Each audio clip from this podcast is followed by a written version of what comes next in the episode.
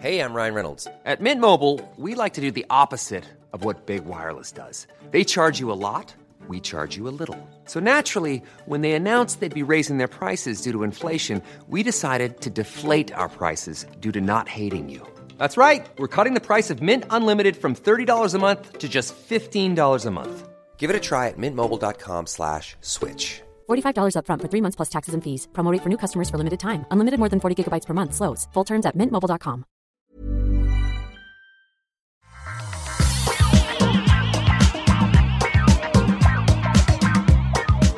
Bonjour à tous et bienvenue sur le Rendez-vous Tech, c'est l'émission où on résume toute l'actu tech, internet et gadgets chaque semaine avec des invités formidables. Mais aujourd'hui c'est différent, pas pour euh, l'invité formidable, mais pour le sujet, puisque euh, bah, comme de temps en temps on fait des épisodes spéciaux où on va parler d'un sujet spécifique, et aujourd'hui c'est le cas, puisqu'on va parler de HPC. Et qu'est-ce que c'est que les HPC Romuald est là pour nous expliquer tout ça. Moi, je suis Patrick Béja et je suis très heureux de vous retrouver. Et ces épisodes spéciaux, c'est vraiment un truc euh, auquel je prends beaucoup de plaisir. Bien sûr, j'aime beaucoup parler d'actu également, mais les épisodes spéciaux, c'est le moment où on peut répondre aux questions qu'on se pose comme ça, qui sont toujours dans le background et pour lesquelles on n'a jamais vraiment le temps d'avoir les réponses. Heureusement, là, on a Romuald qui est avec nous et qui va pouvoir répondre à absolument toutes nos questions sur... Alors j'ai dit HPC. Euh, je pense que dans le titre on aura un, comment dire un, titre un petit peu plus euh, explicite. Mais donc on va parler de supercalculateur. Salut Romuald. Bonjour. Comment vas-tu? Bien, merci. Merci de l'invitation. Eh mais je suis extrêmement heureux. Merci à toi d'être là et de nous prêter euh, ton expertise. Donc, on va parler de supercalculateur aujourd'hui. On va se demander ce que c'est, à quoi ça sert, comment ça marche, etc., euh, etc. Avant ça, peut-être, juste pour, euh, tu vois, bien se mettre en jambe, est-ce que tu peux nous, nous dire qui tu es, d'où tu viens, ce que tu fais, te présenter un petit peu? Eh ben oui, je suis ingénieur système HPC, donc ça veut dire que je m'occupe plus spécialement de toute la partie logiciels euh, associés à l'installation et à l'utilisation des supercalculateurs. Et j'ai euh, pendant plusieurs années euh, installé ce genre de machine pour différents clients dans les domaines industriels, universitaires et, de la défense. Et du coup, c'est pour ça que j'ai proposé à, à Patrick de, de faire cet épisode. Et tu dis installer ces appareils, euh, tu parles un petit peu de matériel, mais tu parles aussi beaucoup de logiciel. Toi, tu es plutôt du côté logiciel. Voilà, la, partie logicielle est très imbriquée avec la partie matérielle parce que le but c'est d'avoir quelque chose d'extrêmement optimisé. Mais moi, je m'occupais principalement de tout ce qui est euh, installation de, des firmware et de toute la couche logicielle qui permet aux applications euh, après des utilisateurs de, de fonctionner de façon optimale euh, sur ces machines. On va parler de plein de trucs super intéressants. On va parler des, des geekbench, euh, des gens qui ont beaucoup d'argent avec ce genre de matériel. On va parler euh, à quoi ça sert? Est-ce que ça sert à euh, faire tourner enfin Cyberpunk 2077 correctement, par exemple? Est-ce qu'il y a des gens qui installent des jeux sur leur HPC C'est la question que je veux te poser avant tout. Enfin, sur leur HPC, sur leur super calculateur. Mais on va peut-être commencer par la base parce que là, on est parti sur voilà, on parle de HPC, termes techniques, tout ça. Euh, Dis-moi, Romuald, c'est quoi un supercalculateur? Alors déjà, pour HPC, euh, l'acronyme veut dire High Performance Computing.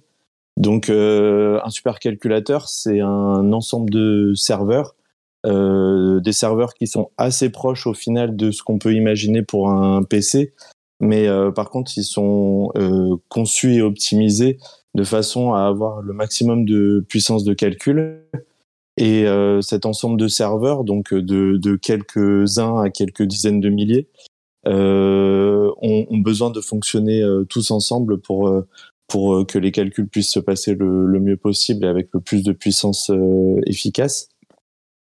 un supercalculateur, ça a donc besoin d'une grosse infrastructure, donc un data center, parce que ça va nécessiter beaucoup de puissance électrique. Du coup, qui dit puissance électrique dit aussi beaucoup de refroidissement à, proposer. Euh, donc, euh, c'est des refroidissements soit par climatisation, soit par euh, des systèmes de, de water cooling. Et, euh, et en plus de, de, cette puissance de calcul, euh, c'est du matériel qui coûte euh, très cher évidemment, mais qui doit fonctionner pendant assez longtemps. Donc il y a une très grosse partie maintenance qui est importante pour que les pannes n'handicapent pas la puissance de calcul, puisque quand on a plusieurs milliers de machines, forcément, il y a un pourcentage de chances non négligeable qu'il y en ait quelques-unes qui tombent en panne au fur et à mesure de la vie de la machine. D'accord. Donc, bon, t'as parlé euh, longtemps et en détail, et moi ce que je retiens c'est bah c'est un gros ordinateur quoi. Euh, mais effectivement bon c'est un, un super calculateur, mais en même temps bon je je, je schématise, mais euh, en fait je dis ça, mais c'est pas un, gros ordinateur. C'est vraiment, on parle d'un centre de données. Alors s'il y a euh, 10 serveurs, peut-être qu'on peut les faire tenir dans une armoire, mais c'est vraiment un data center euh, au même titre que euh, on peut avoir des data centers pour, euh, je sais pas, Google qui va faire ses recherches ou Apple qui fait son stockage. sauf que là, c'est un, un, un, data center qui est dédié parce que tu parles de plusieurs milliers de serveurs. C'est un data center qui peut être énorme qui peut être, qui va être dédié au fait de d'avoir de la puissance de calcul. C'est un petit peu une une grosse carte graphique euh, qui serait enfin une série de grosses, grosses cartes graphiques enchaînées les unes aux autres pour qu'elles puissent travailler ensemble. Euh, donc donc c'est ça c'est ça dont on parle physiquement. On va parler plus en détail de la nature des systèmes. Mais c'est juste, euh, si tu mets, j'en sais rien moi, 150 000 iPhones et que t'écris le bon logiciel dessus, eh ben tu pourrais avoir un super calculateur aussi. Ça, ça pourrait. Après, il euh, y, a, y a quand même euh, l'objectif d'optimiser euh, la, la, puissance électrique utilisée et, euh, et puis que les effectivement que les logiciels tournent, tournent correctement dessus. Mais euh, il y a quelques années il y avait des calculateurs qui avaient été conçus à base de de PlayStation je crois que c'était des PlayStation 3 donc il y a il y a effectivement possibilité de détourner du matériel aussi pour faire du du calcul. Mais le, le matériel dédié est souvent beaucoup plus efficace justement, on parle de consommation électrique euh, avec le l'écologie qui devient une préoccupation euh, de plus en plus importante. Est-ce que tu as senti, toi, parce que ça fait un moment que tu travailles dans le milieu, est-ce que tu as senti cette préoccupation s'appliquer à la question des euh, des supercalculateurs? Euh, Est-ce qu'il y a des, des, des gens qui commencent à dire attends, euh, est-ce qu'on a besoin d'avoir ces machines? Est-ce qu'on peut eh, J'imagine que la la préoccupation, si elle se manifeste, c'est plus comment est-ce qu'on peut refroidir sans euh, sans sans ajouter de la consommation électrique, mais comment ça se passe le, tout ça? Le matériel est de est de plus en plus optimisé pour essayer d'utiliser chaque chaque watt euh, de façon optimale. Et euh, le, le, plus gros du travail pour pour minimiser la, la perte d'électricité, c'est sur la, le refroidissement. Euh, pendant longtemps, les refroidissements étaient par des systèmes de climatisation, donc ils consomment beaucoup pour refroidir. Et du coup, euh, Quand tu dis climatisation, c'est vraiment genre euh, on refroidit l'air et on le l'envoie dans la salle où sont les serveurs. C'est vraiment du de l'air conditionné, quoi. C'est ça. Euh, initialement, ah c'était c'était ça a été beaucoup comme ça euh, pour par, simplicité parce que c'est c'est ce qui est le le plus simple à, à mettre en place. Mais on arrive très vite à, à des limites de bah, de consommation pour la partie climatisation qui finalement consomme presque autant que la partie calcul et du coup c'est assez inutile de perdre tout, toute cette énergie. Et du coup, euh, les, la plupart des, des, des supercalculateurs maintenant utilisent des refroidissements euh, à base de, de circuits d'eau euh, qui sont eux-mêmes refroidis. Et donc là, on, on minimise beaucoup la, la quantité d'énergie qui est utilisée pour le refroidissement. Donc c'est de l'eau qui circule à l'intérieur des machines et qui euh, emmagasine la chaleur. Et ensuite, on n'a plus euh, d'utilité à climatiser autant la salle, mais on a juste besoin de refroidir cette eau. Et donc là, il y a des systèmes qui peuvent être presque sans, sans apport d'énergie en utilisant un échangeur avec l'extérieur, euh, donc des, des, grandes tours euh, aéro-réfrigérées à l'extérieur, ou alors euh, bah, des systèmes qui refroidissent activement, un peu comme une, comme une climatisation qui refroidirait, mais juste l'eau cette fois-ci. D'accord. Euh, par contre, j'imagine que pour la puissance euh, des, des, des, enfin, des serveurs eux-mêmes, l'électricité dont ils ont besoin, là, il y a moins qui soit possible à faire. On peut optimiser, mais comme le, le, le, but est d'avoir autant de puissance que possible et le plus de puissance possible, euh, à un moment, ça va forcément consommer beaucoup d'électricité. Et là, il n'y a pas grand-chose qu'on peut faire, non? C'est ça. Donc le, le matériel peut, euh, par la finesse de gravure et des choses comme ça, optimiser de mieux en mieux sa, sa consommation. Mais l'objectif premier, c'est ce que tu disais, c'est de d'avoir une puissance brute la plus forte possible. Donc la consommation des, des calculateurs en eux-mêmes augmente aussi avec le temps. Mais on arrive à densifier de plus en plus les machines et à minimiser l'énergie inutilement gaspillée. Et du coup, la, la puissance brute des, des calculateurs, euh, quand on la ramène en, en termes de, de, watts ou de kilowatts, euh, est de mieux en mieux avec le temps. Euh, je, mais j'imagine que là, euh, l'autre solution, ça va être de s'assurer qu'on utilise une électricité propre euh, bon, mais ça, ça, ça concerne tous les domaines de, de la consommation, donc on va pas forcément s'y attarder, mais. Ah, après, on, on, pourra en parler parce qu'il y a un, un, calculateur qui a été installé dans un pays que tu connais bien, en Finlande, Lumi, qui est qui est déclaré fonctionnant 100% à, à l'énergie verte, à l'hydroélectricité. Donc, sur le choix de de, de l'emplacement et, et, des, et, des, façons d'utiliser l'électricité, on peut, on peut faire du, du, travail, oui, pour, pour avoir de, de l'électricité verte euh, à chaque étape. Et euh, un point qui est important, c'est que euh, quand on refroidit avec euh, avec de l'eau, euh, l'eau qui est produite en sortie est de l'eau chaude, et cette eau chaude, elle peut être utilisée. Euh, il y a des centres de calcul qui utilisent cette eau chaude après pour pour chauffer, par exemple, des bureaux ou des mmh. ou des systèmes d'eau dérivés. Donc, il y a moyen de réutiliser et d'avoir finalement une, une rentabilisation de, de cette chaleur qui est produite. Oui, plutôt que de l'évacuer et de la refroidir euh, par des systèmes même verts, là, on la réutilise et ça évite d'utiliser un, une autre source de chaleur pour chauffer les, bureaux ou ce genre de choses. C'est pas bête. Ça, c'est des problèmes qui se posent euh, à tous les types de centres de, données qui sont pas euh, spécifiques aux supercalculateurs, mais qui en même temps, pour cette, cette bah, spécificité justement de ce type de centre de données, sont peut-être encore plus importants parce que vraiment, on insiste sur ce point un supercalculateur, le but c'est d'avoir autant de puissance que possible. Et quand tu évoquais le fait que, bah, avec moins de, euh, une gravure plus fine, on va avoir une, euh, une enveloppe thermique euh, qui va être plus faible et donc moins de consommation d'électricité pour atteindre le même résultat.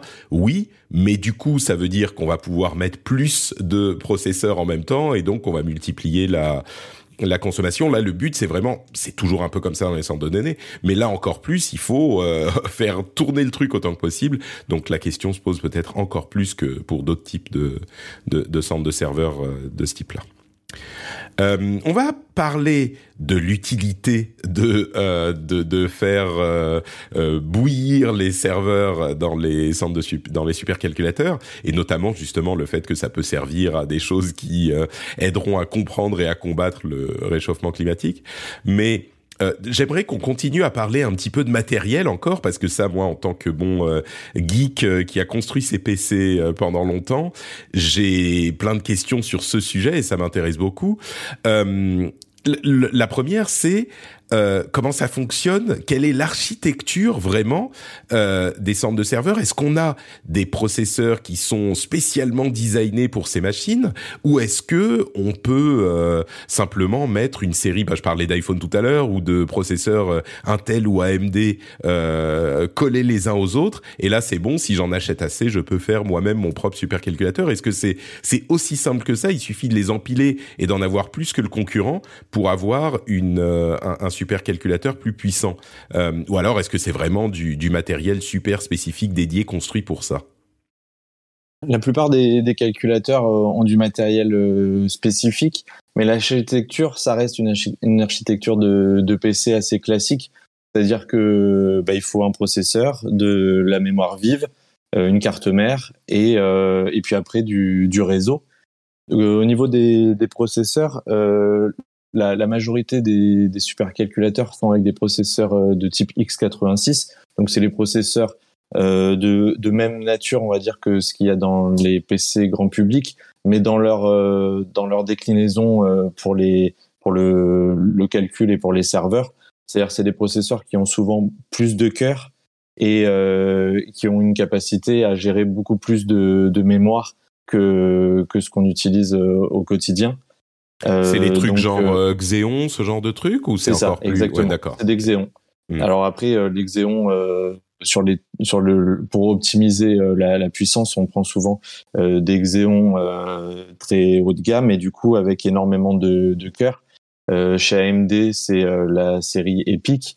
on a actuellement, pour pour donner un ordre de grandeur, jusqu'à 64 cœurs par par processeur. Et sachant que la grande majorité des, des, des machines qui forment les calculateurs euh, sont euh, des systèmes avec deux processeurs par carte mère. Donc c'est du bisocket. Donc ça veut dire qu'on a euh, actuellement jusqu'à 128 cœurs physiques sur une seule machine. D'accord, sur un des serveurs, sur une des cartes mères. Voilà. pour rappel, pardon, vas-y. Oui, je voulais juste euh, de citer aussi que euh, il y a aussi de la concurrence. Il n'y a pas que Intel et AMD. Euh, on a aussi des, des calculateurs qui sont installés par IBM avec du, des processeurs en power. Donc ça c'est spécifique à, à, IBM, mais ça il y a des machines qui sont très très puissantes qui sont installées avec ce système-là. Et on a de plus en plus de machines ARM qui qui arrivent, donc qui utilisent une architecture ARM, mais mais là pour le coup avec des processeurs très particuliers qui qui dans la pratique ressemblent euh, assez peu à ceux de nos téléphones, même hmm. si euh, le, le, jeu le jeu d'instruction est, est sensiblement le même, mais euh, là il y a beaucoup de travail pour avoir une puissance se rapprochant des, des processeurs d'Intel et d'AMD, donc c'est des c'est des très grosses puces. Le, la particularité des processeurs ARM, pour ceux qui savent pas, c'est les processeurs qui équipent traditionnellement les appareils mobiles, téléphones, tablettes, tout ça, et qui maintenant sont inclus euh, chez Apple avec euh, les processeurs M1 dans leurs ordinateurs de plus plus traditionnels. Mais leur particularité, c'est qu'ils arrivent à monter en puissance en conservant une, euh, une, une consommation électrique faible mais ce que Apple dit un peu moins généralement, c'est que oui, ils consomment beaucoup moins, mais euh, étant donné que sur les autres types de processeurs, on peut faire monter la puissance euh, électrique fournie beaucoup plus haut, eh ben on peut quand même sur le en brut avoir une puissance de calcul plus élevée, même si ça va finir par consommer. Euh, c'est-à-dire que pour obtenir deux fois plus de puissance avec un processeur euh, Intel, je dis n'importe quoi, hein, mais pour symboliser, deux fois plus de puissance qu'un processeur ARM, il faut consommer quatre ou huit fois plus. Ben, je veux dire, deux fois plus de puissance de calcul, il faut consommer euh, quatre ou huit fois plus de puissance électrique. Donc, euh, mais ça ne veut pas dire qu'on ne peut pas avoir plus de puissance traditionnellement avec les processeurs Intel. Donc, les solutions ARM, dans le cadre des supercalculateurs, j'imagine que ça pose des challenges euh, quand même spécifiques, quoi. Alors, au final, quand on quand on parle des, des puissances délivrées par les processeurs, que ce soit les Xeon ou EPIC, euh, quand on essaie de comparer avec les processeurs ARM qui sont utilisés dans les, dans les supercalculateurs, la différence de consommation se réduit, euh, se réduit beaucoup aussi parce qu'on est ah, obligé on les pousse, euh, on les pousse à fond les ARM. Hmm. C'est ça.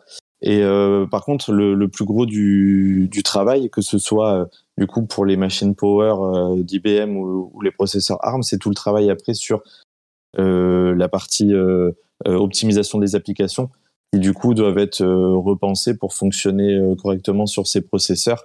Donc il y a un travail aussi de, de compilation euh, des, applications pour qu'elles fonctionnent correctement sur les processeurs ARM. Donc même si la puissance brute peut être identique, le temps que les, la partie applicative euh, s'adapte et soit aussi efficace sur ces processeurs que sur les processeurs x86 qui existent depuis très longtemps et qui sont utilisés depuis très longtemps dans ce domaine, voilà, il y a, y a, du travail. C'est pour ça que ARM n'arrive pas euh, actuellement euh, euh, à, envahir le marché des supercalculateurs autant qu'il a pu le faire sur les, sur les téléphones, par exemple, ou les choses comme ça.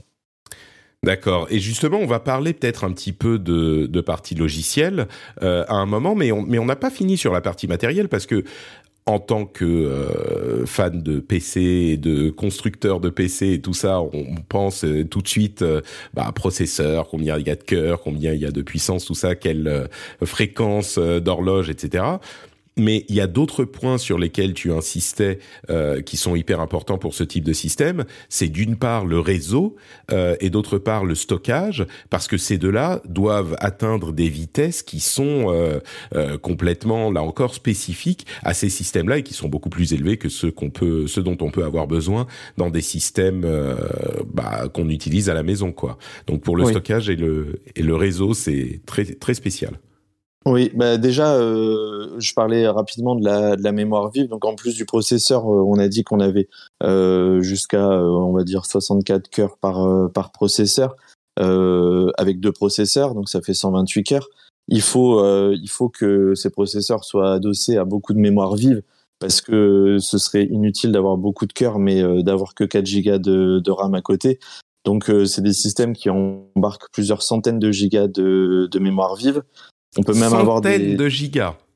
Oui, on est euh, facilement à 250 ou euh, ou 500 gigas de, de mémoire. Hmm. L'objectif étant d'avoir en fait le plus possible de gigaoctets de mémoire par cœur. Donc plus on met de cœur, plus on va devoir ajouter de, de RAM à côté pour que euh, ces cœurs aient de, de la mémoire vive à disposition pour pouvoir euh, pour pouvoir traiter des, des données. Je, je précise pour les gens qui sont peut-être pas super spécialistes, toujours une chose à laquelle je m'attache dans ces émissions. Euh, la RAM, ce à quoi ça va servir, c'est que la mémoire vive, euh, c'est les données sur lesquelles vont travailler le processeur. Euh, si on a juste le processeur et pas de mémoire, euh, bah le processeur il peut pas. C'est comme je sais pas un moteur qui va pas avoir le l'essence qu'on va lui envoyer quoi. Il n'y a pas de réservoir d'essence. Il y a aussi le stockage, euh, les, le, le, stockage non volatile, les disques durs, les, les, les SSD, tout ça mais si on parle de RAM, c'est les données sur lesquelles sont en train de travailler spécifiquement le processeur. Et c'est pour ça que plus on a de cœur, plus on a de processeurs, plus il en faut, quoi. C'est ça. Et donc on a même des machines euh, pour des pour des usages assez spécifiques qui peuvent avoir plusieurs téraoctets de RAM euh, à disposition. Euh, c'est notamment utile quand on a besoin de mettre des très très grands jeux de données en, en mémoire vive et qui seront après accédés de façon relativement aléatoire. Donc on a des machines qui peuvent avoir plusieurs téraoctets de, de RAM. D'accord. Euh, c'est quelque chose, on a l'habitude de l'avoir en tant que stockage effectivement euh, euh, sous forme de SSD ou de ou de disque dur, mais là non, c'est la quantité de, de RAM disponible au niveau du serveur. Pour vous donner un ordre d'idée, un ordinateur classique, ça a généralement 8, 16 gigas de RAM, quelque chose comme ça. Donc plusieurs terras, c'est OK. Donc ça c'est le la, la, mémoire et puis j'imagine que c'est les derniers euh, standards, euh, enfin les derniers types de RAM les plus rapides possibles. Là. Oui, là, pour l'instant on est sur la DDR4 en, en particulier, mais. Hmm. D'accord. Et, euh, et, donc tu me parlais du réseau et de et du stockage effectivement. Donc le, le but de, de toutes de toutes ces machines qu'on va qu'on va faire fonctionner ensemble, effectivement, c'est qu'elles puissent travailler de conjointement et donc, il faut effectivement qu'elles puissent euh, dialoguer ensemble, puisque la, plupart des supercalculateurs utilisent un système de calcul qu'on appelle distribué. Donc, ça veut dire que les différents euh, serveurs vont travailler ensemble sur euh, une même tâche. Donc, on va séparer cette tâche en plein de petits morceaux et on va donner chaque morceau à chacun des serveurs. Mais du coup, après, il faut que ces serveurs puissent communiquer les uns avec les autres pour se transmettre des messages. Donc soit euh, se transmettre des résultats de calcul, soit pour se dire à quel moment du calcul euh, ils sont ils sont arrivés. Et donc pour ça, on utilise des réseaux qui sont euh, plus spécifiques que simplement un réseau Ethernet euh, traditionnel. Donc il y a ce réseau Ethernet qui peut permettre de d'installer les machines et de de faire de la surveillance et des choses comme ça. Mais on a des réseaux euh, particulièrement efficaces comme euh, l'InfiniBand, l'Omnipass, euh, BXI ou Slingshot, c'est de, des noms euh, commerciaux de, différents systèmes réseau, mais euh, leur point commun, c'est d'avoir un très très grand débit. Donc on parle de 100 ou 200 gigasecondes pour, pour le débit, et surtout une très faible latence. C'est-à-dire qu'il faut que les messages ils arrivent le plus rapidement possible d'une machine à l'autre pour éviter que chaque machine attende le, résultat de son voisin pour pouvoir continuer son, son propre calcul. Du coup, tu parles, oui, 200 giga, gigabits seconde, c'est euh, bon, c'est genre un, rêve. Un réseau Ethernet, c'est 1 gigabit seconde. Ouais, euh, Là, on est euh, voilà entre 100 et 200 euh, actuellement. Il y a du travail sur du 400 aussi. Ouais, et, et, en faible latence en plus. Donc, euh. mais tu, tu, parlais du coup de, des tâches qui étaient divisées euh, entre différentes machines avant de parler du, du, stockage, qui va encore avoir des, des comment dire des, des, capacités, des configurations, des spécificités euh, incroyables, mais quand tu parles de division des tâches entre les plusieurs machines, on va parler de de, de calcul en parallèle en fait, massivement parallèle. Euh, et du coup, forcément, moi, ça me fait penser aux cartes graphiques. Euh, et tu tu l'as pas évoqué, même si je me souviens que tu l'avais mis dans les notes quand on préparait l'émission.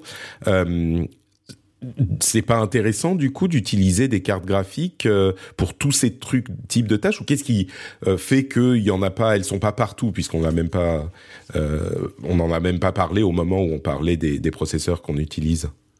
Si si alors la, la, partie carte graphique que nous on, nomme souvent accélérateur c'est quelque chose qui est de plus en plus présent dans, dans les supercalculateurs et, euh, et notamment les supercalculateurs les plus les plus efficaces en termes de consommation et les plus puissants en termes de force brute euh, depuis plusieurs années sont des processeurs pardon sont des supercalculateurs qui sont équipés de, de cartes graphiques. Et effectivement euh, sur du calcul massivement parallèle euh, les cartes graphiques, euh, alors c'est des cartes graphiques dédiées, donc c'est pas c'est pas les RTX euh, classiques, mais c'est les gammes pareil des gammes serveurs de, de Nvidia ou de AMD sont très très efficaces pour pour ce genre de calcul.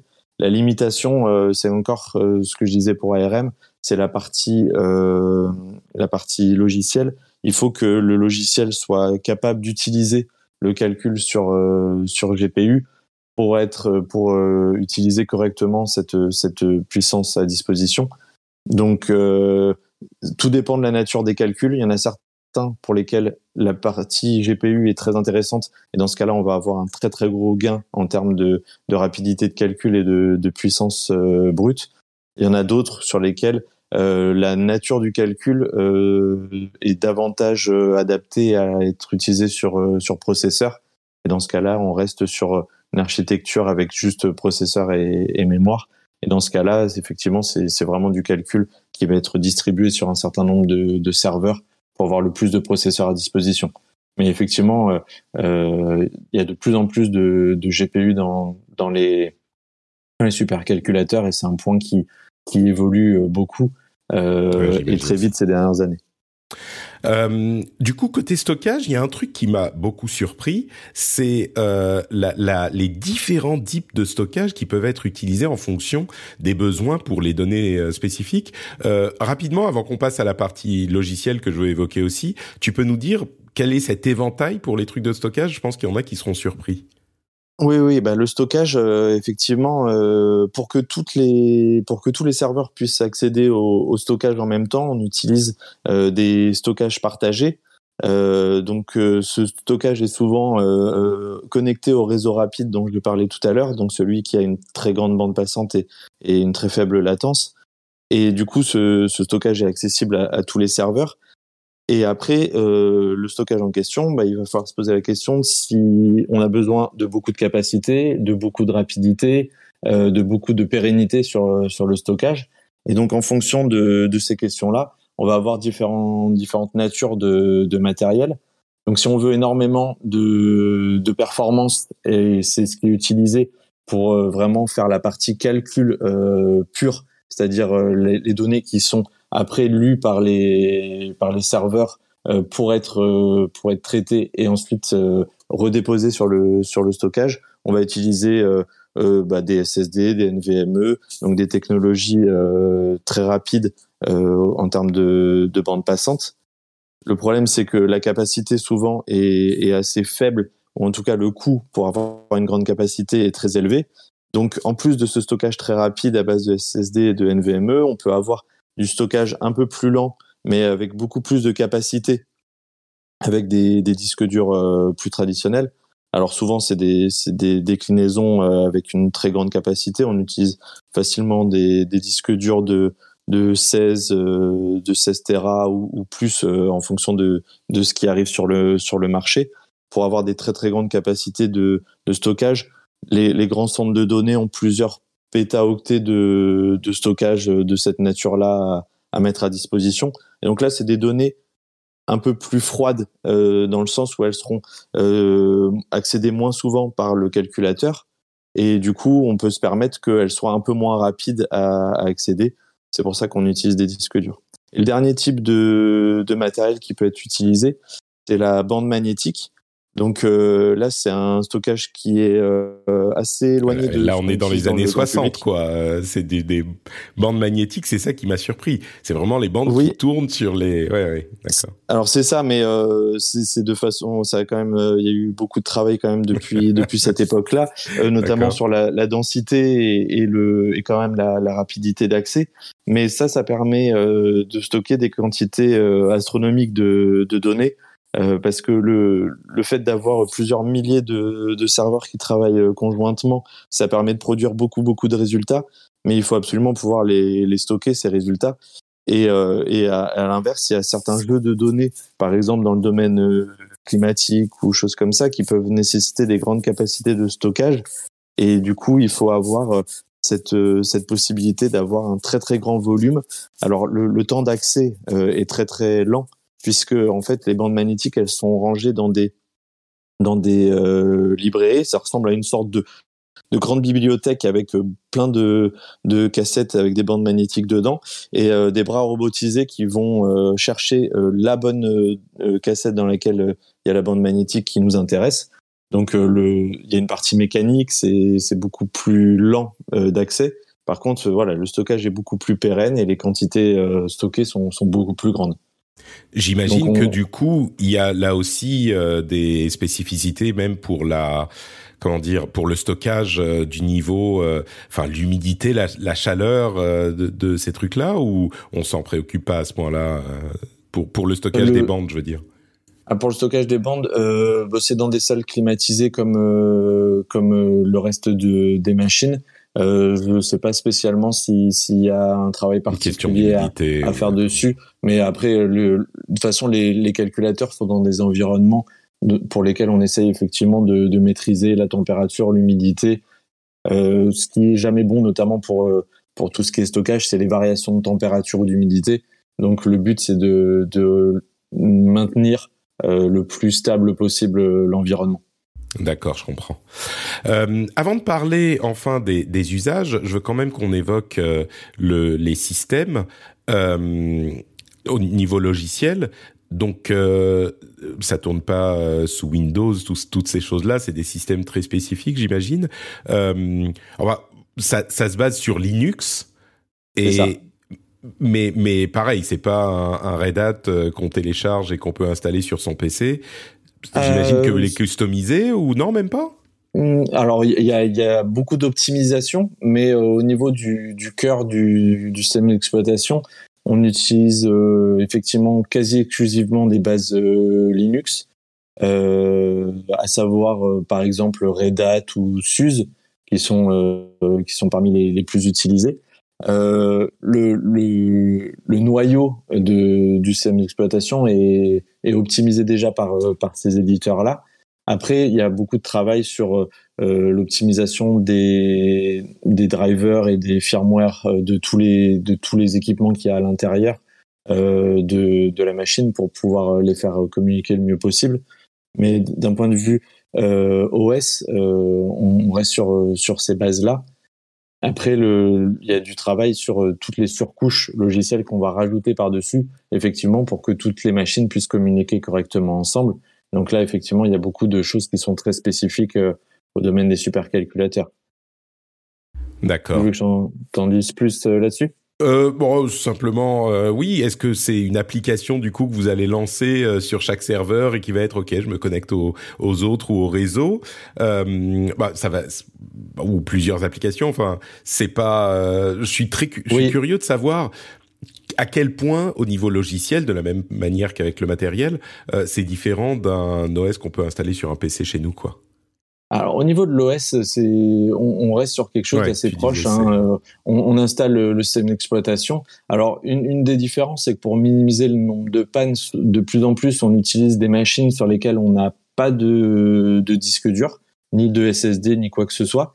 Donc tous les serveurs de calcul, euh, en fait, euh, chargent en mémoire, vu qu'ils ont énormément de, de mémoire vive disponible, ils chargent en mémoire le système d'exploitation et du coup, on n'a pas besoin d'avoir de disque dur physiquement dans la machine.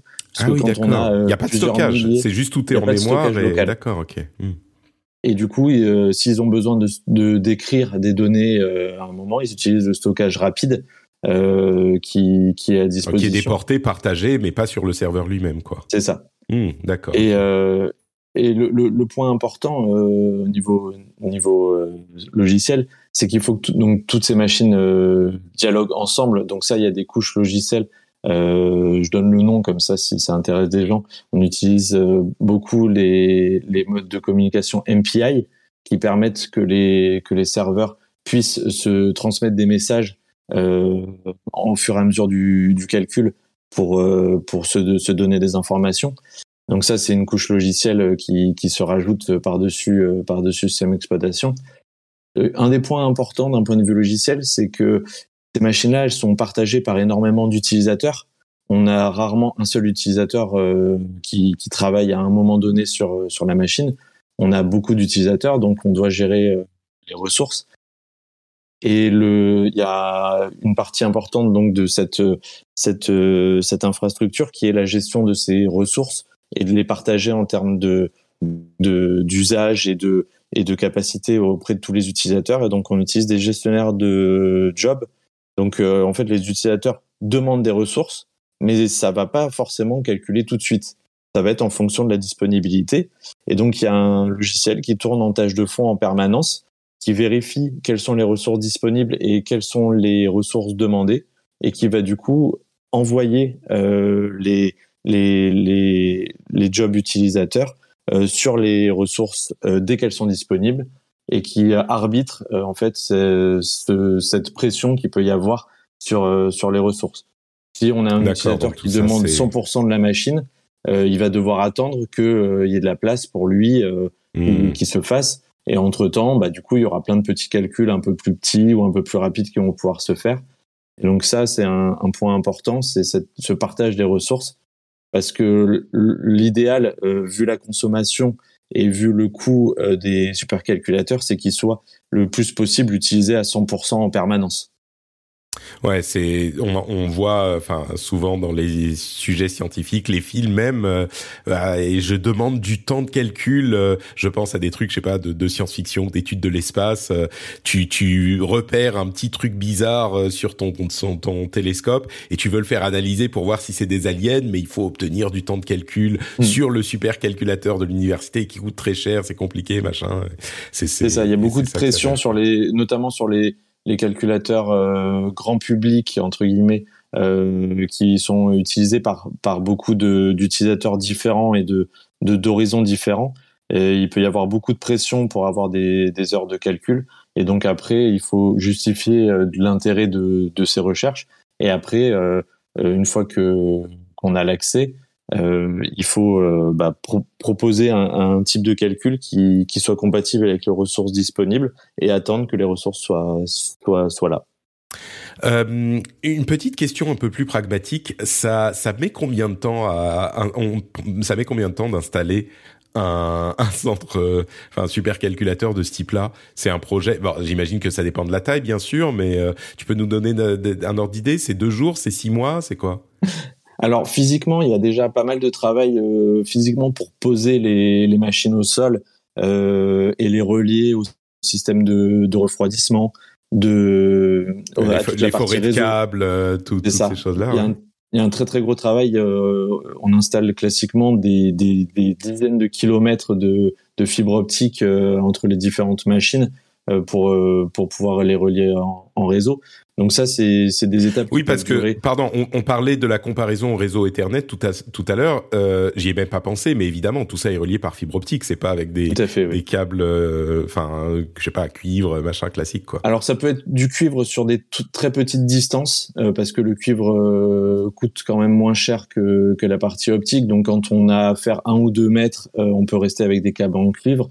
Mais dès qu'on dépasse quelques mètres, euh, on a rapidement besoin de, de, passer par des fibres. Et du coup après de on va dire de 5 mètres jusqu'à plusieurs dizaines de mètres on utilise on utilise des, des fibres optiques. Et ça représente des, des quantités extrêmement importantes de, de câbles à, à, passer à optimiser parce que la, la place que prennent ces câbles euh, devient important donc il faut faut penser le réseau et penser euh, l'architecture dans la salle pour que ces, câbles puissent passer correctement.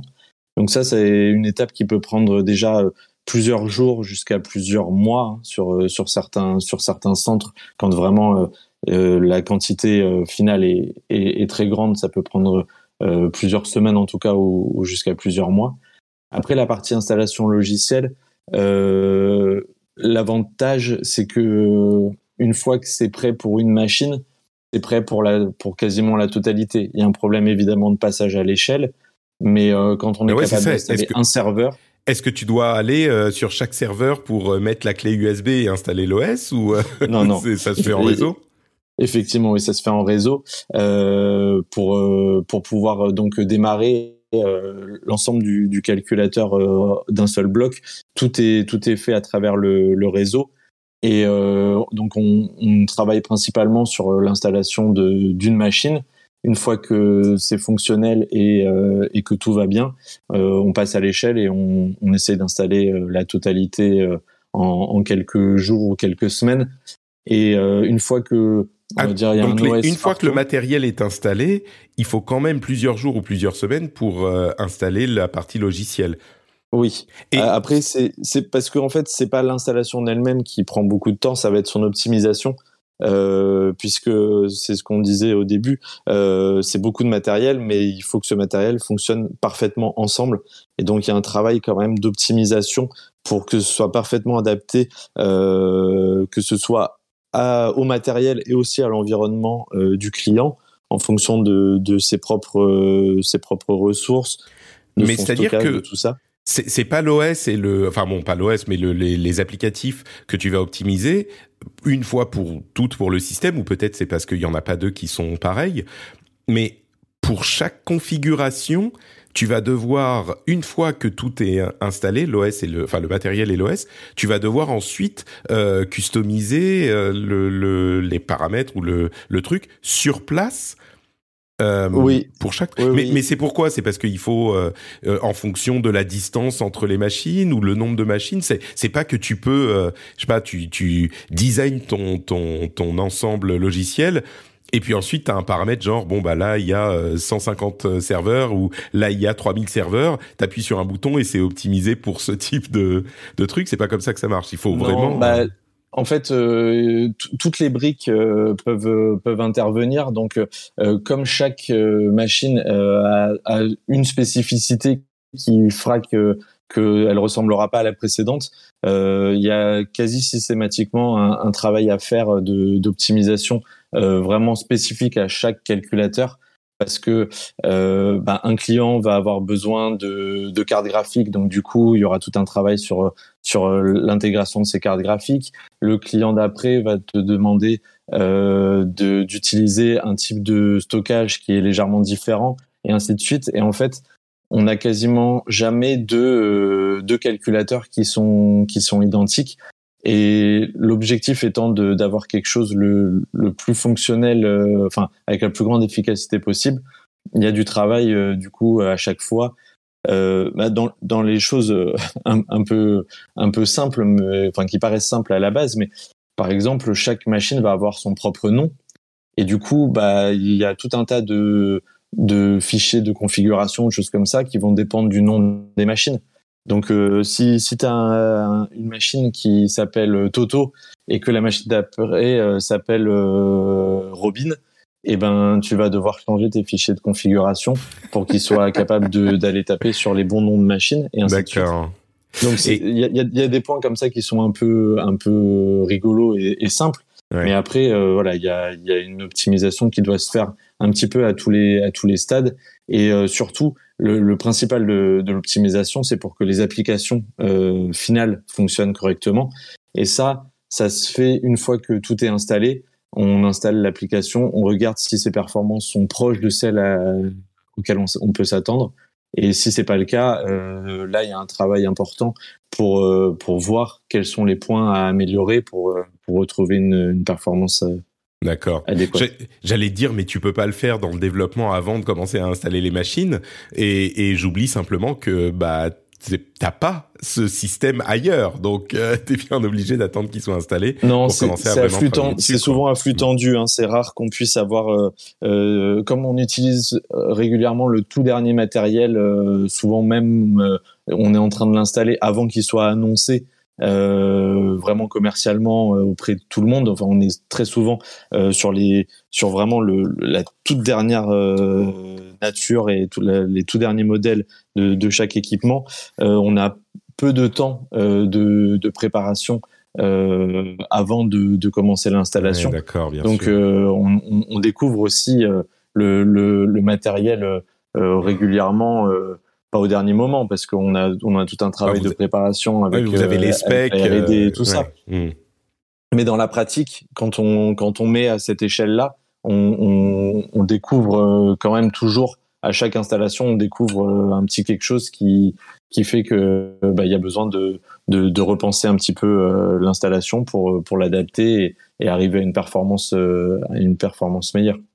J'imagine, ouais. D'accord. Euh, super, bah écoute, je pense qu'on a une bonne image de ce que représentent ces systèmes.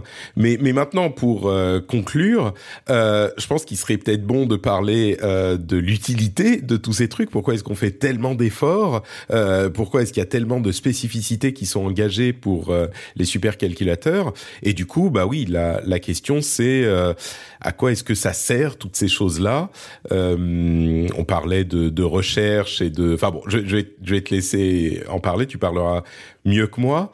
À quoi ça sert euh, un supercalculateur?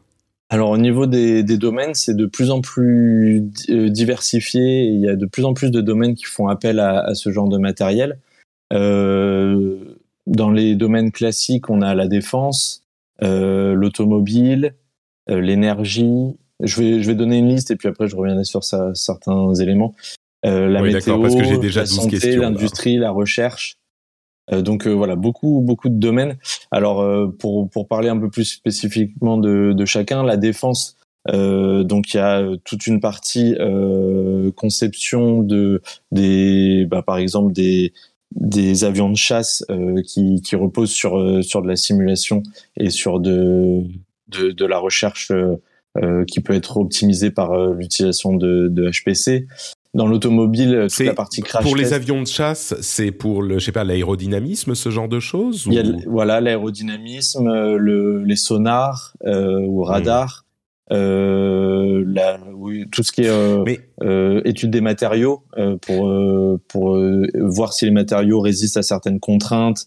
Hmm. Est-ce qu'ils reflètent les ondes électromagnétiques de la même façon que d'autres? Est-ce que du coup ils sont par des radars? C'est marrant parce que moi, quand tu me parles de ces choses-là, j'aurais tendance à penser que quand tu parles d'aérodynamisme, euh, c'est une quantité de données euh, finie. Bien sûr, je me trompe, mais je, me dirais bon bah t'envoies euh, des, flux d'air et puis tu regardes comment ils se ils se déplacent. Mais je me dis bah t'as un espace qui est relativement faible. On parle de euh, quelques dizaines de mètres, peut-être un petit peu plus est-ce qu'on n'avait pas, on n'est pas déjà arrivé à un niveau où ce genre de calcul pouvait être fait par des supercalculateurs d'il y a dix ans, tu vois, et que parce que quand on parle de climat et qu'on va dire on va faire des simulations sur la Terre entière pendant euh, des, des, jours ou des semaines, bah là je peux comprendre que oui, plus on a de puissance, euh, plus ça peut être utile. Euh, mais si on réussit à faire des simulations au niveau de la Terre, est-ce que un supercalculateur d'il y a 10 ans ne suffisait pas à faire de la simulation de flux d'air ou du calcul de flux d'air pour un avion de chasse, euh, tu vois, qui est et, et c'est pas le cas, non? En fait, la, la, simulation ou la modélisation, euh, à chaque fois, on est obligé de simplifier euh, énormément les, les, calculs pour qu'ils soient faisables de façon réaliste. Et du coup, on se retrouve à devoir oublier un certain nombre de paramètres pour être en capacité de faire les, les calculs. Mais si on augmente la capacité de, calcul en, parallèle, on finit par pouvoir euh, utiliser davantage de, paramètres et donc de faire quelque chose de beaucoup plus précis. Et un autre point, c'est euh, en fait euh, la plupart de ces calculs nécessitent qu'on modélise l'espace sous forme d'une petite grille et qu'on calcule en fait euh, l'événement qui se produit au niveau de chaque point de cette grille. Plus on diminue la taille de cette grille, plus on a de calculs à faire. Donc en fait, avant, on pouvait regarder, par exemple, sur une carrosserie de voiture, euh, on peut dire par exemple que chaque euh, euh, zone sur laquelle on va faire le calcul fait un centimètre carré, et ça nous donne un résultat moyen qui est correct. Mais si à la place d'un centimètre carré, on fait un millimètre carré, eh ben on aura quelque chose qui sera beaucoup plus précis. Par contre, il faudra énormément plus de capacité de calcul pour calculer les 1000 mm carrés qu'il va y avoir dans, je dis 1000 d'ailleurs, peut-être que je me trompe. Non, en, euh, centimètres ou millimètres, c'est 10. Mais en plus, on est ouais. en centimètres et millimètres cubes. Donc, euh, c'est vraiment oui, exponentiel. Fonction, voilà, si c'est si des éléments de surface ou de ou de volume, effectivement, oui. on peut avoir on peut avoir des, des grilles qui, qui se compliquent beaucoup. Et c'est le cas aussi au niveau de la, de la météo. Euh, on peut on peut considérer euh, regarder les régions et avoir une évolution de des températures ou des ou des événements climatiques au niveau d'une région ou au niveau d'une ville au niveau de du kilomètre carré ou au niveau du mètre carré alors je pense pas qu'on arrive au, au niveau du, du mètre carré au sol mais euh, l'objectif c'est comme ça de réduire la taille des grilles et du coup ça ça augmente considérablement euh, le la, la, quantité de, de calcul qui, qui est associée.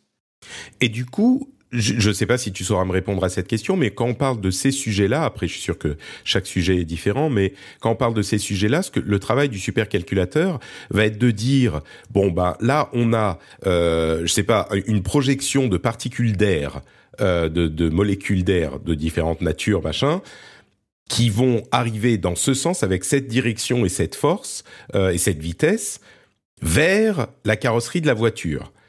Et on va dire, bah là, enfin, euh, je sais pas, il y a, y a longtemps, je schématise encore, on pouvait avoir 1000 particules. Maintenant, on peut en avoir 12 milliards qui sont modélisés. Évidemment, dans la pratique, il y en a beaucoup plus. Mais on, on les, on les calcule et on calcule leur déplacement en fonction de la vitesse, de la résistance, de la nature des matériaux à chaque étape, à chaque et j'imagine qu'il y a une dimension temps aussi parce qu'on va calculer en, en, en, en, plus précisément de la même manière on peut réduire l'échelle de temps à laquelle on va on va calculer.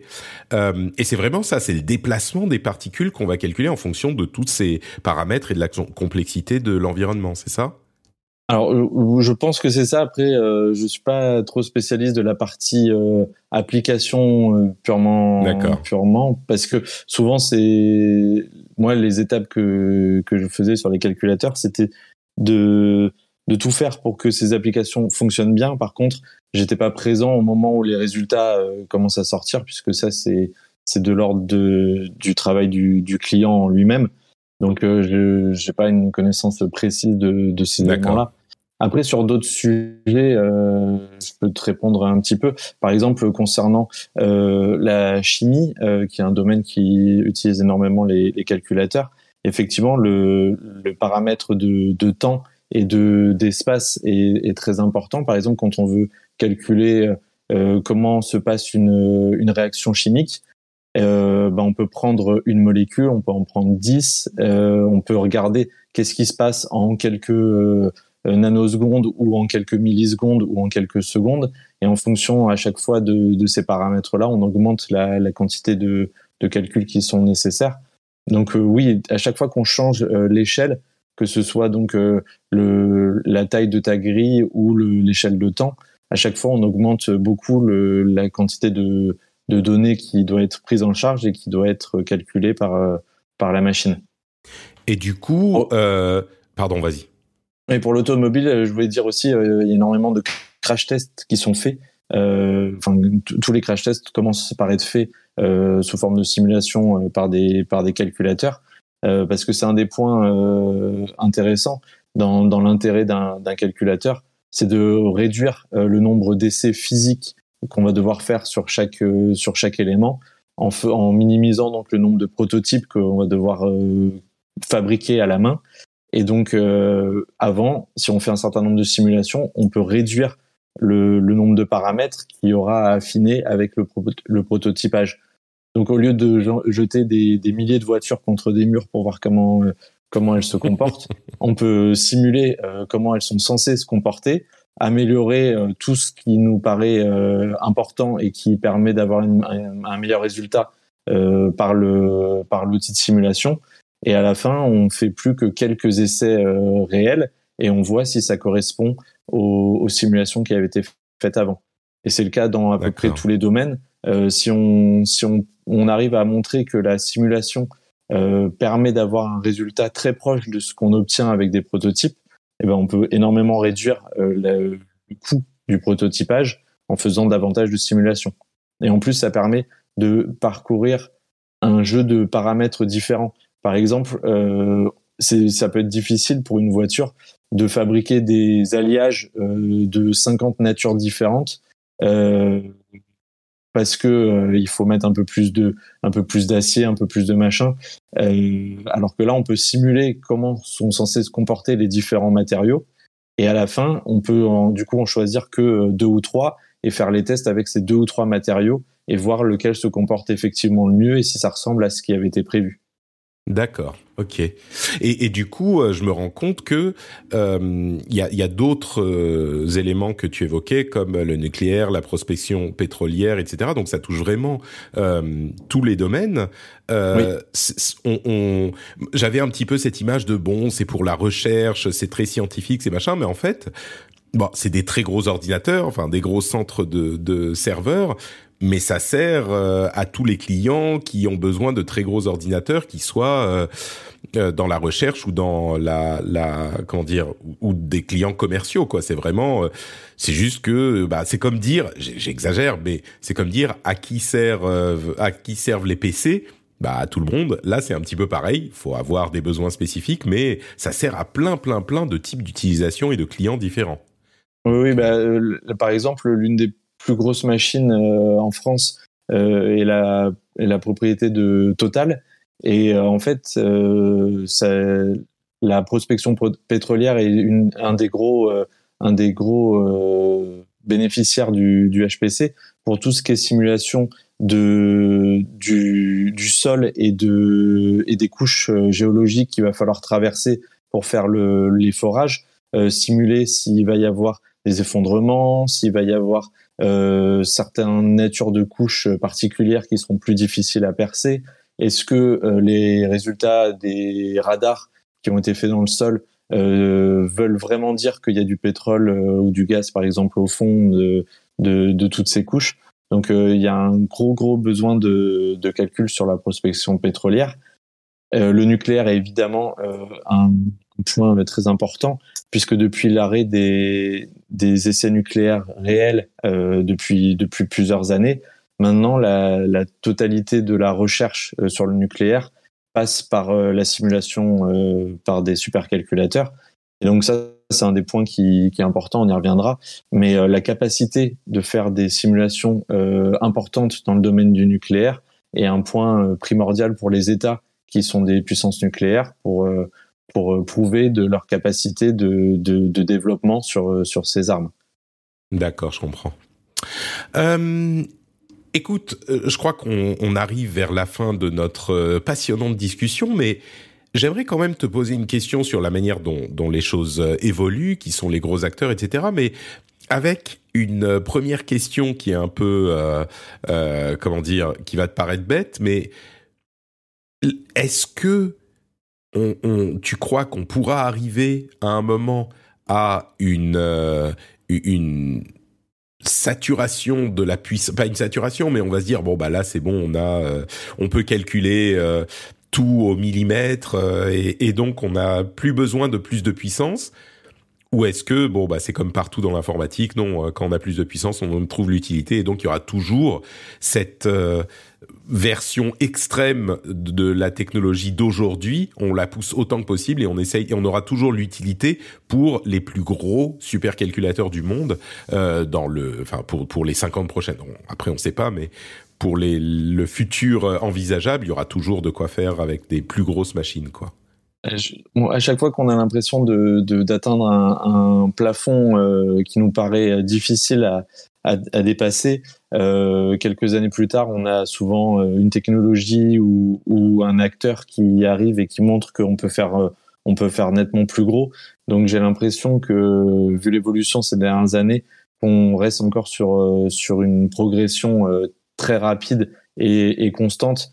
Donc le, l'utilisation de ces, ces, machines ne va, va pas s'arrêter. On trouve des utilisations de plus en plus euh, diverses dans divers domaines. Donc, euh, le, le, besoin en termes de quantité va, va augmenter. Et même en termes de puissance, comme je le disais, il suffit de vouloir faire quelque chose d'un peu plus précis et d'utiliser au final euh, un paramètre que jusque-là on avait caché parce qu'on n'était pas en capacité de le prendre en compte. Et ben demain, avec plus de puissance, si on peut le, le prendre en compte, on aura un résultat qui sera plus efficace et, et ça amène euh, l'utilisation de, de, plus en plus grosses machines. Donc, et, tu dis en plus, j'ai l'impression que ça va grossir. Tu dis en plus que euh, de plus en plus de domaines l'utilisent, c'est-à-dire qu'au fur et à mesure qu'on a euh, bah, la puissance qui augmente et peut-être des, des supercalculateurs qui sont pas, euh, euh, je sais pas, dans le top 10 du top 500, et bah les machines un petit peu en dessous, elles peuvent être utilisées par par d'autres types d'industries, d'autres types de recherche aussi.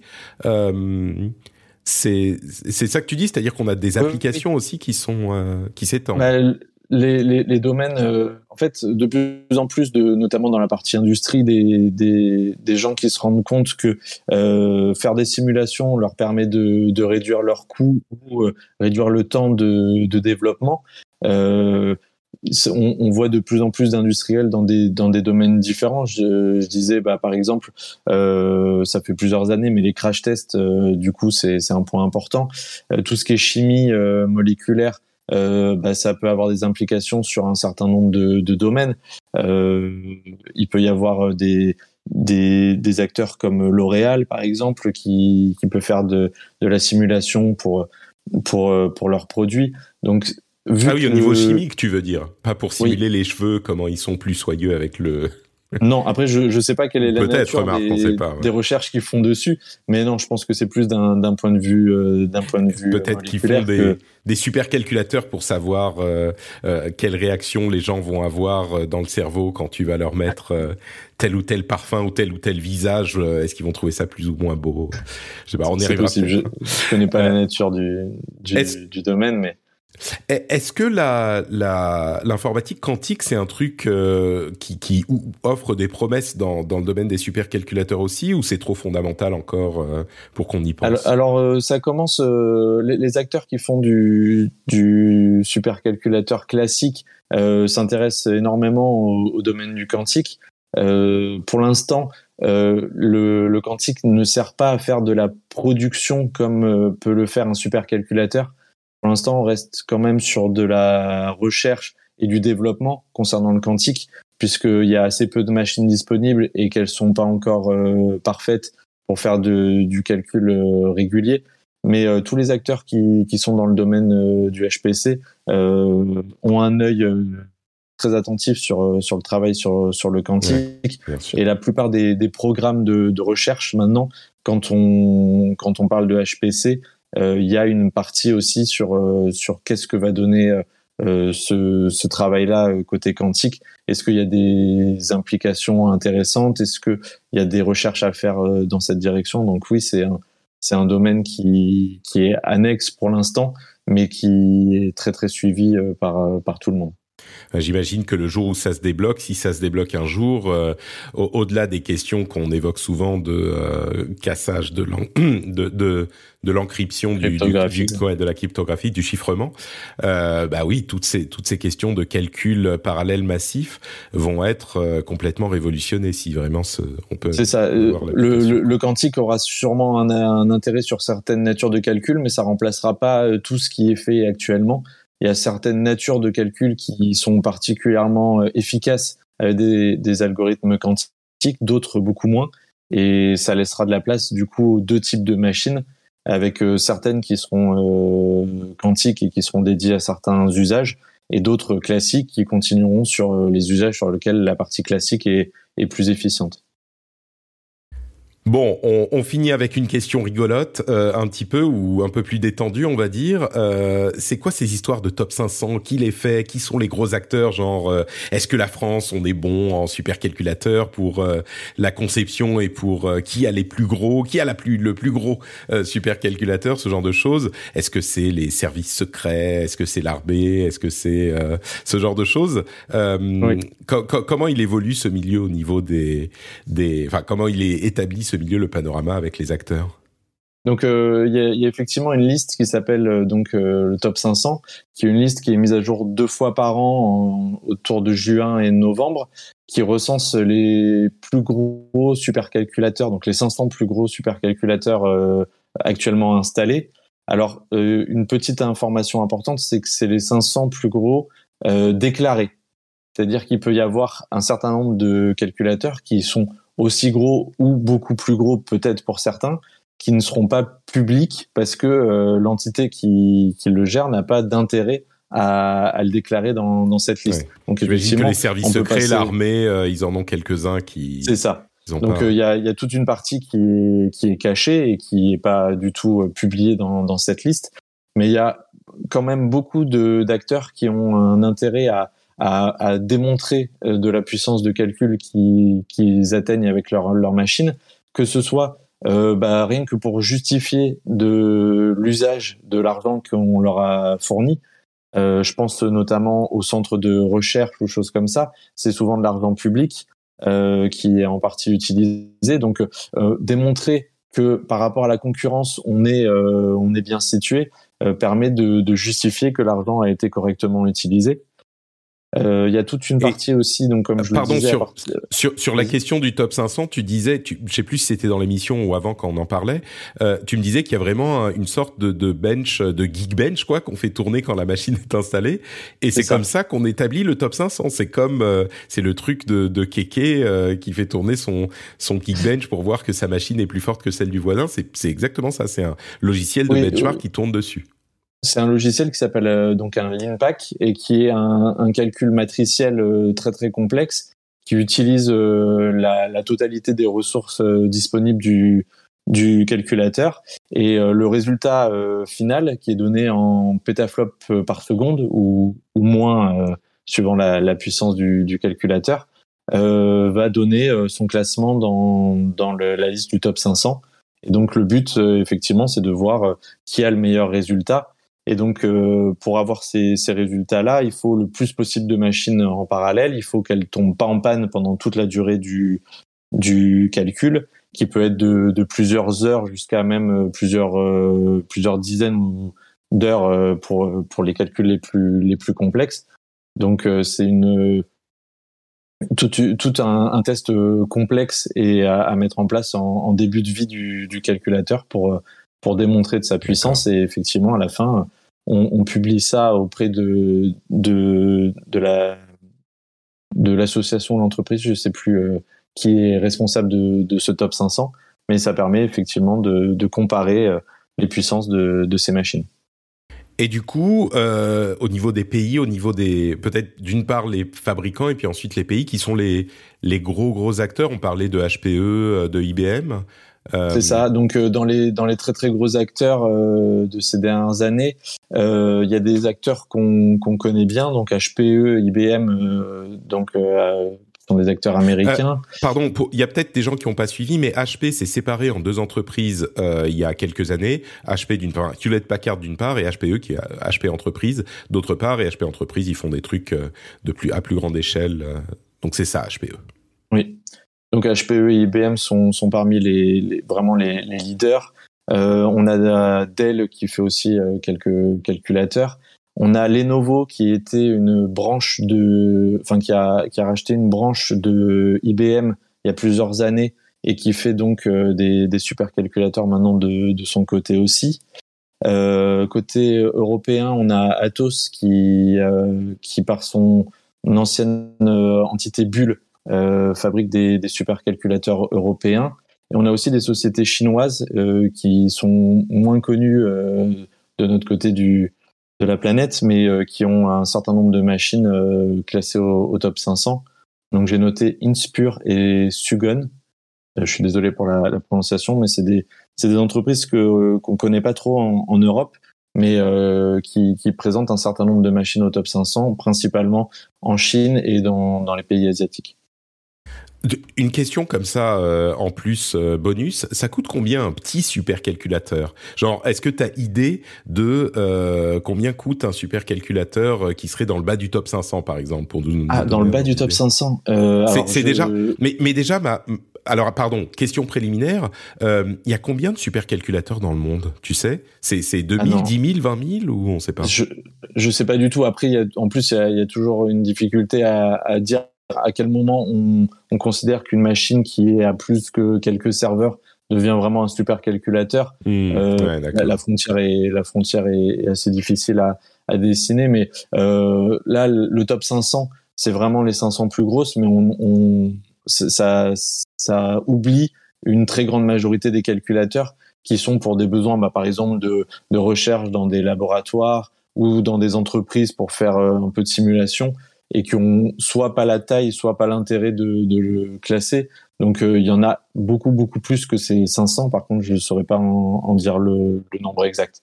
Mais on, et, le, le prix, une, le, prix pour rentrer dans le top 500, tu as une vague idée de à quoi ça pourrait correspondre ou, Alors, je, je, je saurais pas dire pour le top 500. Euh, les, les, machines euh, commencent à quelques, enfin un serveur euh, simple, juste un seul, euh, on peut facilement être de l'ordre de, de 20 000 euros, par exemple, pour un seul serveur. Parce que ah avec les processeurs qui coûtent cher, la mémoire, euh, pour peu qu'on mette des, des, processeurs graphiques dedans, euh, on arrive à des sommes voilà qui sont de plusieurs euh, milliers, voire dizaines de milliers d'euros par serveur. Donc quand on multiplie par 200, 500 serveurs ou par 5000 serveurs, bah, ça fait des sommes ah conséquentes. On 5000 serveurs, il y a des il y a des, des le, plus gros. Pardon, je te laisse finir. Tu dis on est au minimum là? Au, minimum, euh, on va dire qu'on est à, à euh, quelques centaines de milliers d'euros pour avoir pour avoir un calculateur de, de taille euh, de taille minimale. on va dire 200 300 000 euros. ça permet d'avoir à la fois le réseau rapide, un certain nombre de serveurs et, et toute l'infrastructure qui qui va avec, hors data center hein, évidemment. Et euh, par contre, les plus gros coûtent plusieurs euh, dizaines de millions d'euros. Pour, euh, pour les plus ça, on l'imagine. Et, toujours sans compter la partie data center qui peut aussi représenter une somme importante, mais sur laquelle j'ai pas de. Tu pas veux dire l'emplacement physique, quoi, le. le bah, l'emplacement physique et toute la construction du data hmm. center, le coût de l'électricité, le, tous ces points-là.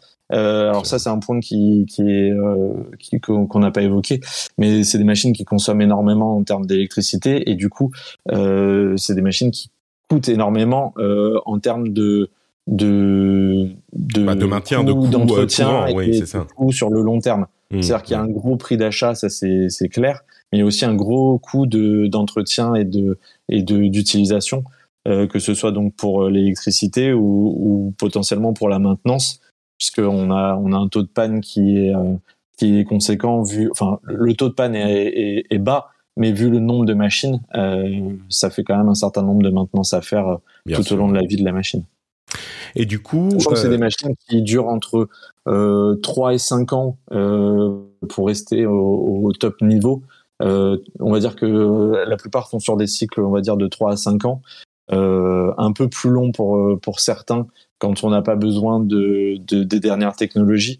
Mais à un moment, c'est le, le, taux de panne qui commence à, à devenir euh, trop important pour rester, euh, pour rester intéressant. C'est-à-dire que si ah on a euh, la machine qui est en panne tous les trois jours parce que parce qu'on a un équipement puis un autre puis un autre qui, qui tombe en panne, au bout d'un moment, c'est plus plus très utile. Mais s'il y a un serveur qui tombe en panne, la machine fonctionne quand même. Rassure-moi, c'est pas que. Oui, oui, D'accord. C'est extrêmement redondant et euh, extrêmement euh, tolérant en panne, euh, notamment sur les, les, plus grosses infrastructures. C'est un, un, des points qui est designé euh, en tout premier lieu, c'est c'est avoir quelque chose qui est aucun aucun élément qui provoquerait la chute de la totalité en tombant en panne. Donc on va se débrouiller pour avoir le plus possible de réseaux redondants euh, pas de serveur euh, unique qui ferait une tâche et qui serait indispensable. Donc on, on, éclate les tâches sur plusieurs sur plusieurs machines pour que si une tombe en panne, une autre puisse prendre le relais. Euh, le réseau, il y a plusieurs trajets possibles pour que pour que la machine soit accessible et ainsi de suite. Donc oui, ça c'est très tolérant en panne. Euh, bon, dernière question. Euh, en France, on est comment niveau supercalculateur? Euh, Est-ce qu'on a, est-ce qu'on peut être, comment dire, fier de notre position?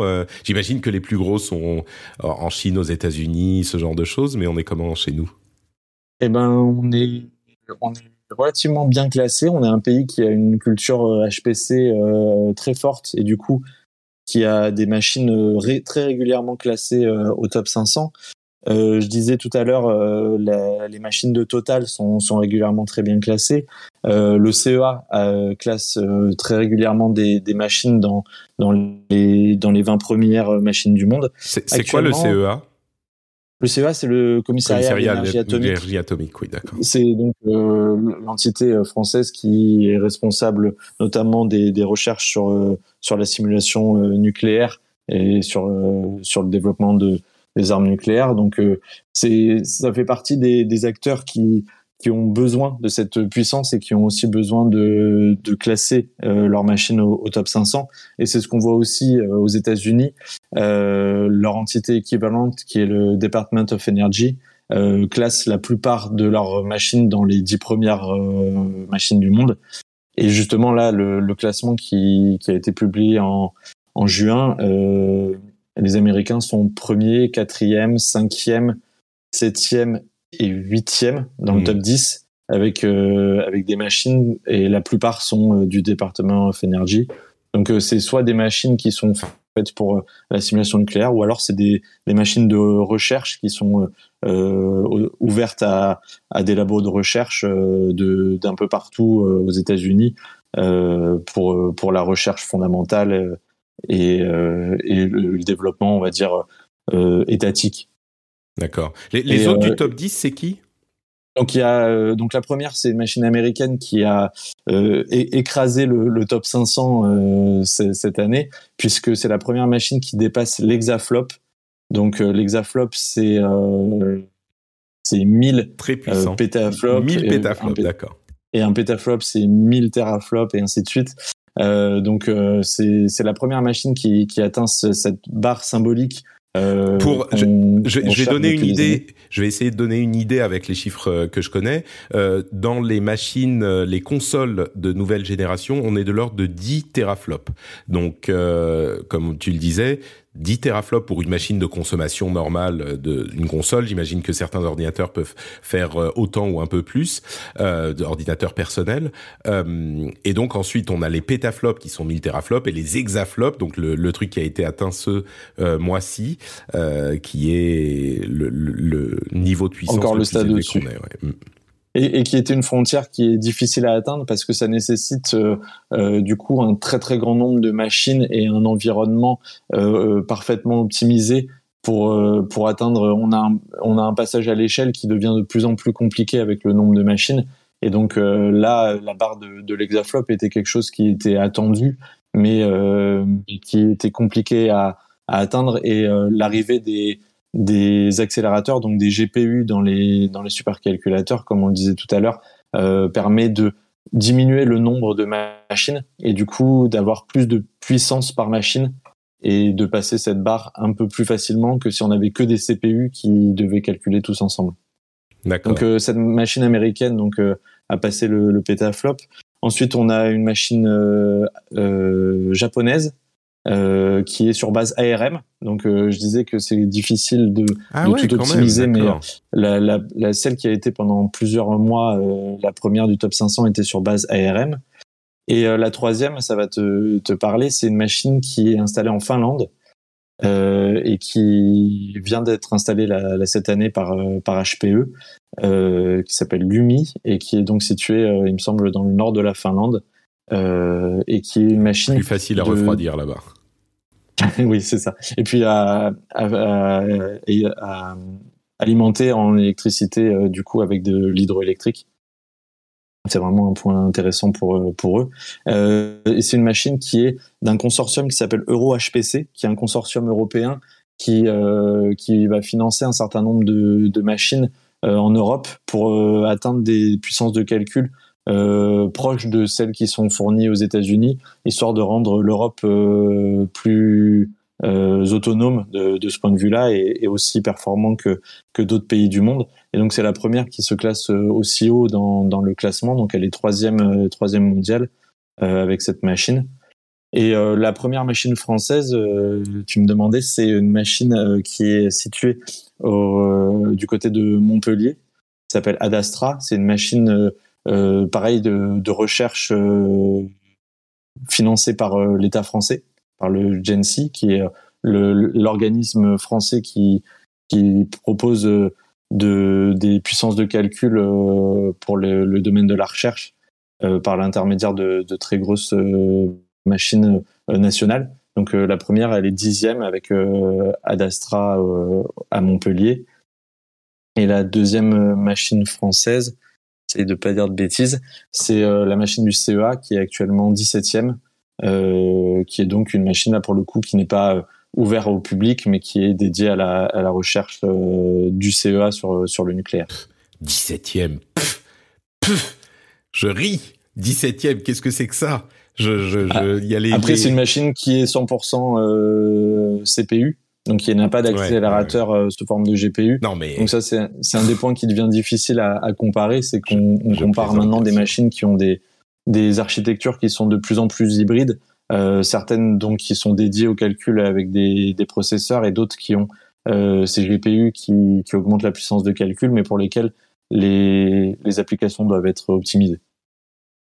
Ok, bah écoute, euh, je pense que ça nous fait un, un beau tour d'horizon de euh, l'univers merveilleux et impitoyable des HPC. Euh, je, je, voudrais te remercier très chaleureusement de nous avoir prêté ton expertise et, et ta sympathie, Romuald. Euh, Merci à toi. Est-ce que tu as, avant qu'on se quitte, une, une d'abord, est-ce qu'il y a des choses qu'on a oublié de dire, peut-être, des questions que je t'ai pas posées auxquelles tu, tu voulais que tu voulais évoquer? Non, non, je pense qu'on a à peu près, hein. euh, à peu près tout, tout, tout, dit.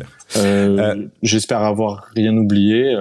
Et, et si, si besoin, tu pourras faire un update dans un prochain épisode. Ça marche, avec plaisir. Et du coup, est-ce que tu as une présence publique sur le net, un compte Twitter, quelque chose qu'on... Non, pas, pas spécialement. je, suis, je suis actif sur, sur le Discord de, de la communauté, mais, mais pas, pas particulièrement... Enfin, je, je publie rien de, de particulier concernant concernant le HPC pour l'instant. D'accord. Mais écoute, non, mais c'est très bien. Du coup, euh, c'est quoi ton pseudo sur le Discord? On va, on va recommander ça. Bah, euh, je, je, vais, je vais mettre Romuald. Je, vais le changer pour être plus plus facilement retrouvable. Super. Et eh ben écoutez, si vous voulez nous rejoindre sur le Discord, c'est toujours un bon moment passé ensemble. Le lien est sur euh, notrepatrick.com, comme est d'ailleurs le lien vers tous les podcasts que je fais, vers les le Twitch pour regarder en live, vers bah, tout tout tout, et bien sûr vers le Patreon, patreon.com/rdv Tech. Si vous appréciez les émissions, vous savez que vous pouvez contribuer financièrement à l'existence de euh, ce podcast et vous pouvez le faire très facilement en allant sur patreon.com/rdvtech. Même pas besoin d'un super calculateur, vous pouvez le faire avec votre téléphone.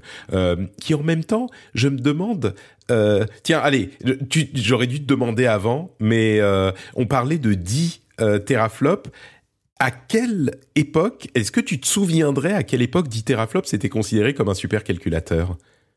Alors, je je le saurais pas comme ça. Par contre, euh, sur le site du Top 500, il y a l'historique depuis 1993 de des listes. Et donc, euh, bon, je vais pas te faire perdre du temps à, à, chercher tout de suite, mais je peux regarder sur la toute première liste euh, du, du, top 500 donc de ouais, Vas-y, vas-y, si tu veux le faire maintenant, c'est rigolo. Ouais. On, on, est à euh, 59 gigaflops.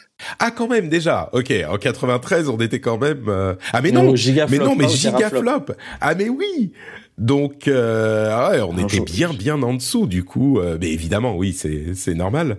D'accord. Donc, euh, à un moment entre 93 et là, en, par exemple, en 2004, la première machine était à euh, 35 teraflops. Oh, 2004 ça veut dire qu'en moins de 20 ans, bon peut-être qu'on était, si on prend 2002, on imagine qu'on sera un petit peu en dessous, on est sans doute au niveau du top 1 de euh, il y a 20 ans à peu près plus ou moins, avec une machine qu'on peut acheter à 500 euros aujourd'hui. C'est dingue. Oui. 20 ans. En 20 voilà. ans, oh ah là là là là. J'essaye de revenir dans le passé pour euh, pour trouver une pour machine qui le... soit à peu près à, à 1 teraflop. Euh, à 10. Ouais, on, on, là on est à 10 aujourd'hui, donc euh, on est un peu. Bah voilà, ce, donc 10 euh, début des années 2000.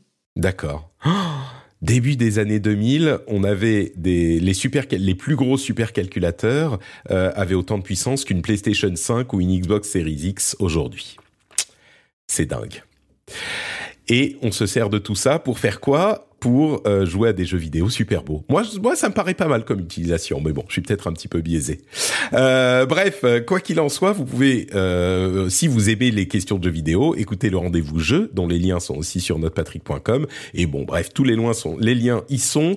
Et n'oubliez pas de nous rejoindre sur le Discord si vous voulez, voulez parler de tout ça et de plein d'autres choses, d'écouter Super Laser Punch si vous voulez des comptes rendus de séries Marvel, Star Wars, trucs de geek. C'est toujours un bon moment. Et puis nous, on se retrouve. Alors, je sais pas exactement comment seront organisés les épisodes de l'été. Euh, il y aura a priori un épisode la semaine prochaine. Je sais pas si ça sera moi, quelqu'un d'autre, euh, on verra. Mais on sera là la semaine prochaine. Donc, euh, on vous donne rendez-vous à ce moment et on vous fait de gros, gros bisous. Merci Romuald. À la prochaine. Merci. Ciao.